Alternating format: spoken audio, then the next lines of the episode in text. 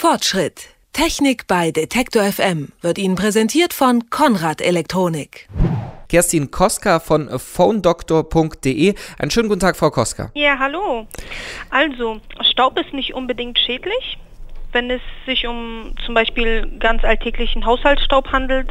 Wenn es sich jedoch um einen äh, Staub wie Metallspäne handelt, könnte es schon gefährlich werden, weil die Gefahr dann besteht, dass Kurzschluss entsteht. Und wie ist das? Sind Tastenhandys dann mehr gefährdet als Smartphones von Apple und Co. mit ihren, äh, mit ihren Touchscreens? Nein, weil es ist ja üblicher Haushaltsstaub und Haushaltsstaub ist ja nicht leitend und deshalb würde auch keine Kurzschlussgefahr bestehen. Generell bei Smartphone-Handys oder Tastenhandys, äh, wenn Metallspäne unterm Handy sich befinden sollten, dann ist es, ob es ein Smartphone-Handy ist oder ein Tastenhandy, beides gefährlich. Bei Smartphones gibt es ja auch Modelle, die quasi aus einem Alublock gelasert sind und deswegen kaum Spaltmaße haben, diese äh, Unibody-Handys. Sind die dann aber in der Hinsicht besser oder schlechter für die die Besitzer? Die sind natürlich viel, viel besser. Also die sind sehr gut und äh, empfehlenswerter. iPhones äh, darf man ja zum Beispiel aus Garantiegründen gar nicht äh, selber öffnen. Kann man da überhaupt was äh, gegen sein Staubproblem machen oder haben die einfach kein Staubproblem?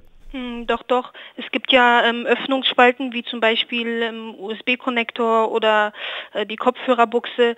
Was empfehlenswert ist, äh, wären zum Beispiel so eine Gummistöpsel. Die kann man ganz normal online kaufen.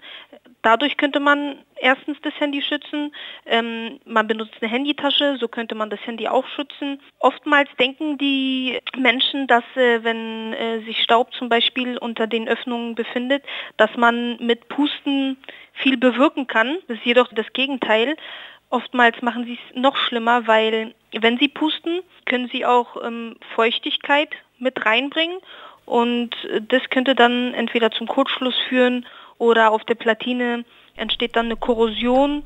Dann wäre es zum Beispiel so, dass äh, dann die Ladebuchse entweder nicht funktioniert oder ähm, Kopfhörerbuchse. Das wären dann so ähm, die Schäden. Das Pusten haben Sie schon angesprochen. Äh, andere Experten, die ihr Handy selber öffnen, die halten ja dann äh, zum Teil auch den Staubsauger dran, um äh, den Staub rauszubekommen. Ist sowas denn zu empfehlen? Also mh, es ist nicht verkehrt. Warum nicht? Also kann man schon machen und es besteht auch keine Gefahr, wenn man es macht.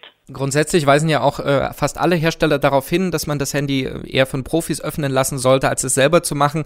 Ähm, stimmt das oder kann man auch sein Handy eben selber reinigen? Kann man schon, so wie Sie gesagt haben, mal einen Staubsauger ranhalten, aber empfehlenswerter ist es doch, es mal äh, zu einem zu bringen, der viel mehr Erfahrung hat, weil da befinden sich so viele Kleinteile, Bauteile, man denkt sich, es sind nur sechs, sieben Schrauben, wo man die Rückschale öffnet und dann hat sich die ganze Sache, aber oftmals ist es nicht so befinden sich viele Flexkabel und wenn man da ein bisschen zu dolle zieht, dann macht man oftmals das Handy mehr kaputt, als es schon davor war. Sagt Kerstin Koska von phonedoktor.de. Dort retten und repariert man den ganzen Tag Handys und Smartphones und deshalb haben wir mal darüber gesprochen, wie das eigentlich ist mit dem Staub, schädlich oder nicht, pusten oder nicht, also pusten lieber nicht, Staubsauger geht, aber im Zweifelsfall lieber zu den Experten. Frau Koska, vielen Dank für das Gespräch.